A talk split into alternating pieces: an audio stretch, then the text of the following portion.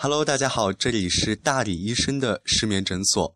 那从今天起呢，这个失眠诊所要添加一个新的节目，那就是每天为大家带来一段《小王子》的章节，希望在每一个未眠的夜里能够带给你温暖。那今天就让我们从《小王子》的第一章开始为你读起。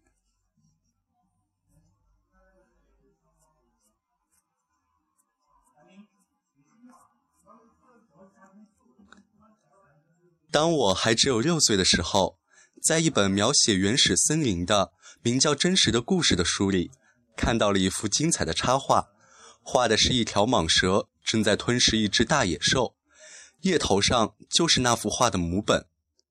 这本书中写道：这些蟒蛇把它们的猎获物不加咀嚼的囫囵吞下，而后就不能再动弹了。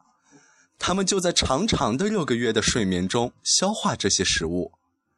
当时我对丛林中的奇遇想的很多，于是我也用彩色铅笔画出了我的第一幅画图画。我的第一号作品，它是这样的。我把我的这幅杰作拿给大人看，我问他们，我的画是不是叫他们害怕？他们回答我说：“一顶帽子有什么可怕的？”其实我画的不是帽子，是一条巨蟒在消化着一头大象。于是我又把巨蟒肚子中里的情况画了出来，以便让大人们能够看懂。这些大人总是需要解释。我的第二号作品是这样的：大人们劝我把这些画着开着肚皮的或闭上肚皮的蟒蛇的图画放在一边，还是把兴趣放在地理、历史、算术、语法上。就这样，在六岁的那年，我就放弃了当画家这一美好的职职业。我的第一号、第二号作品的不成功，使我泄了气。这些大人们靠他们自己什么也弄不懂，还得老师不断的给他们做解释，这真叫孩子们腻味。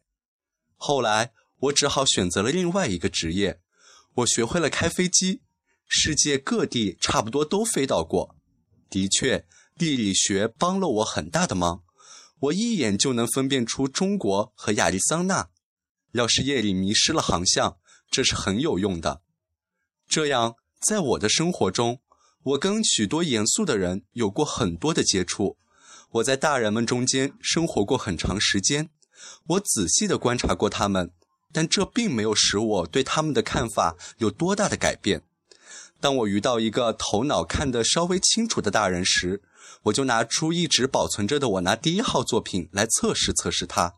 我想知道他是否真的有理解能力，可是得到的回答总是：“这是顶帽子。”我就不和他谈巨蟒呀、原始森林呀或者星星之类的事，我只得迁就他们的水平，和他们谈些桥牌呀、高尔夫球啊、政治啊、领带呀这些。于是大人们就十分高兴，能认识我这样一个通情达理的人。